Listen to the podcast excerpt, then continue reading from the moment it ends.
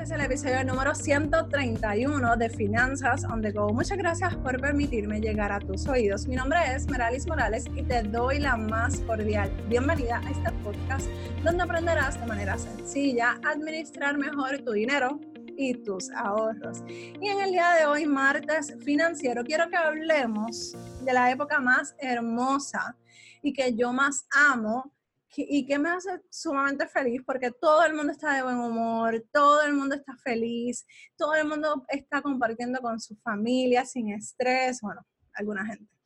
Pero, pero también es una época que muchas veces nos vemos atrapados en tiendas con la obligación de gastar dinero en cosas que no necesitamos o que no necesita esa persona que le vamos a regalar ese detalle. Así que en el día de hoy, martes financiero, quiero que hablemos de qué debes hacer para dominar tus finanzas personales en plena Navidad. Y quiero compartir cinco consejos de cosas que puedes poner en práctica, que no son, no son muy fáciles algunas, pero yo estoy segura que si las pones en práctica vas a ver la diferencia en tu bolsillo, en tu finanza, en tu cuenta y en todo lo que vayas a hacer en estas navidades y cuando llegue enero no vas a tener problema de situaciones de cómo voy a pagar la tarjeta de crédito por X o Y razón. Así que número uno, no te dejes llevar por las emociones.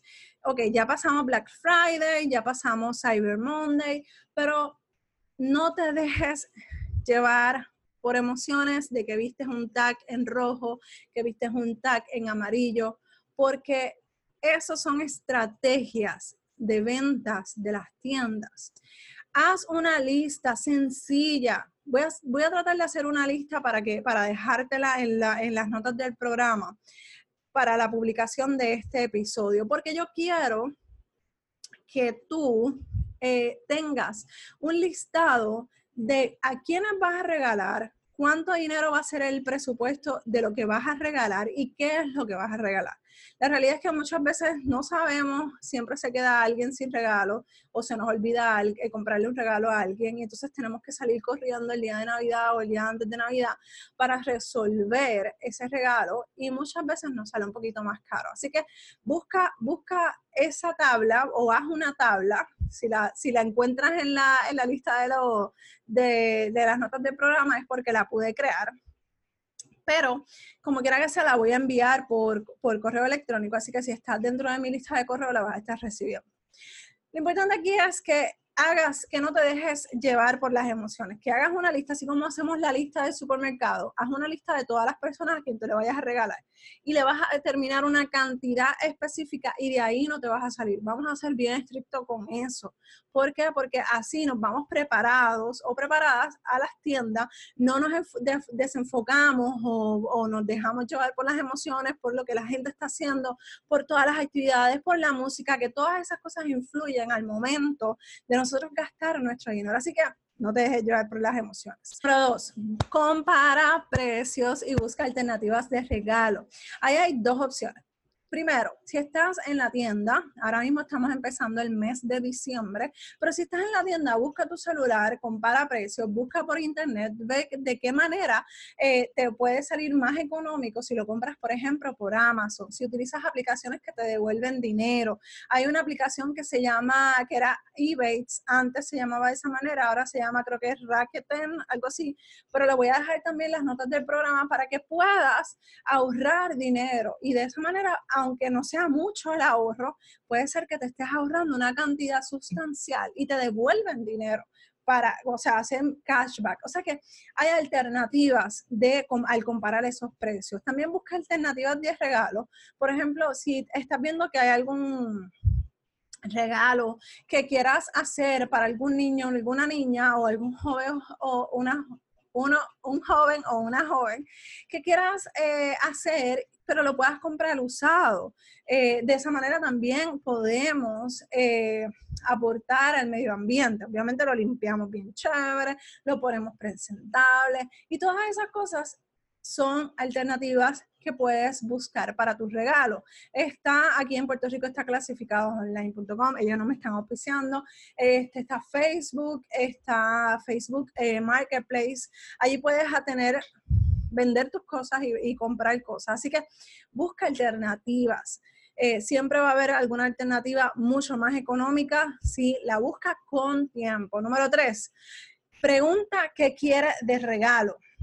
Eh, esto yo sé que muchas veces eh, suena un poquito antipático, pero la realidad es que es mejor regalar cosas que no van a terminar en la basura o no van a terminar regalados para adelante o no van a terminar en una esquina cogiendo polvo. Así que es mejor que le preguntes a ese ser querido eh, ¿qué te gustaría que te regalara? O empezar a escuchar esas conversaciones de lo que, ay, me hace falta X cosa, me hace falta esto otro. Y así, de esa manera, tú puedes regalar cosas que realmente la persona va a sacarle provecho. Porque ahí vemos la diferencia de cosas que realmente la gente necesita y las usa, a diferencia de que las coge, las ponen en la esquina y las terminas regalando o las termina dejando en una esquina en casa sin eh, uso. Así que vamos a evitar eso preguntando qué quiere. Busca tres alternativas, pregúntale qué te gustaría que te regale. Dame tres alternativas. Y de ahí tú escoges. Y le compras un regalito, alguna flor, un o sea, un chocolatito, un detallito que, que sea agradable. ¿okay? Número cuatro, aprende a decir que no. Mira, yo sé que estamos en la época de que todo el mundo está regalando, de que todo el mundo está feliz, que todo el mundo está esperando un regalo, pero vamos a ser realistas. ¿Qué va a pasar en enero cuando te llegue el estado de cuenta de la tarjeta de crédito y no pudiste, no vas a poder pagar la tarjeta de crédito porque tuviste eh, eh, ahora, tuviste la, la situación de que querías regalarle algo a alguien para agradarle. Entonces te quedas con esa carga en enero. Así que vamos a decir que no, vamos a hablar con, la, con sinceridad, vamos a ser honestos y vamos a hacer eh, es que si estás pasando por alguna situación financiera y, y simplemente o te quedaste sin trabajo o te bajaron las horas o pasó cualquier cosa en casa financieramente grande que no puedas cubrir los gastos de los regalos, habla con la verdad. Mira, este año lamentablemente no voy a poder hacer regalos de Navidad o voy a comprar unos detalles más eh, conservadores porque estoy pasando por una situación financiera difícil. Si son personas que te quieren, si son personas que te aprecian, van a entender. Si son personas que están interesadas solamente en el regalo, pues ya tú sabes qué va a pasar. Así que bien importante, habla con la verdad, aprende a decir que no, sin remordimientos, porque en enero tú eres el que vas a tener que pagar la tarjeta de crédito de lo que compraste ahora en diciembre. Y número cinco, no te endeudes de más por agradar a otros. Esto va junto con la cuatro. No te endeudes de más. Si solamente puedes gastar 10 dólares por persona, compra algo que sea con 10 dólares. No te pases de ese presupuesto. Establece un presupuesto por persona y de ahí no pases obviamente va a llegar a alguien que uno aprecia y pues quiera regalarle un poquito más, pues juega con eso, ve de qué manera puedes buscar ahora con tiempo alternativas, buscar cupones de descuento, buscar, eh, eh, buscar con calma, pero aprende a que en enero, no se nos puede olvidar, en enero hay que pagar todo lo que dejamos de pagar en diciembre, hay que pagar todo lo que cargamos a la tarjeta de crédito ahora en diciembre, que por emociones nos dejamos llevar y se nos olvida que después de Navidad hay otro día. Así que espero que estos cinco consejos te puedan ayudar. Si tienes alguna pregunta, si tienes alguna duda, por favor escríbeme a dudas.meralismorales.com.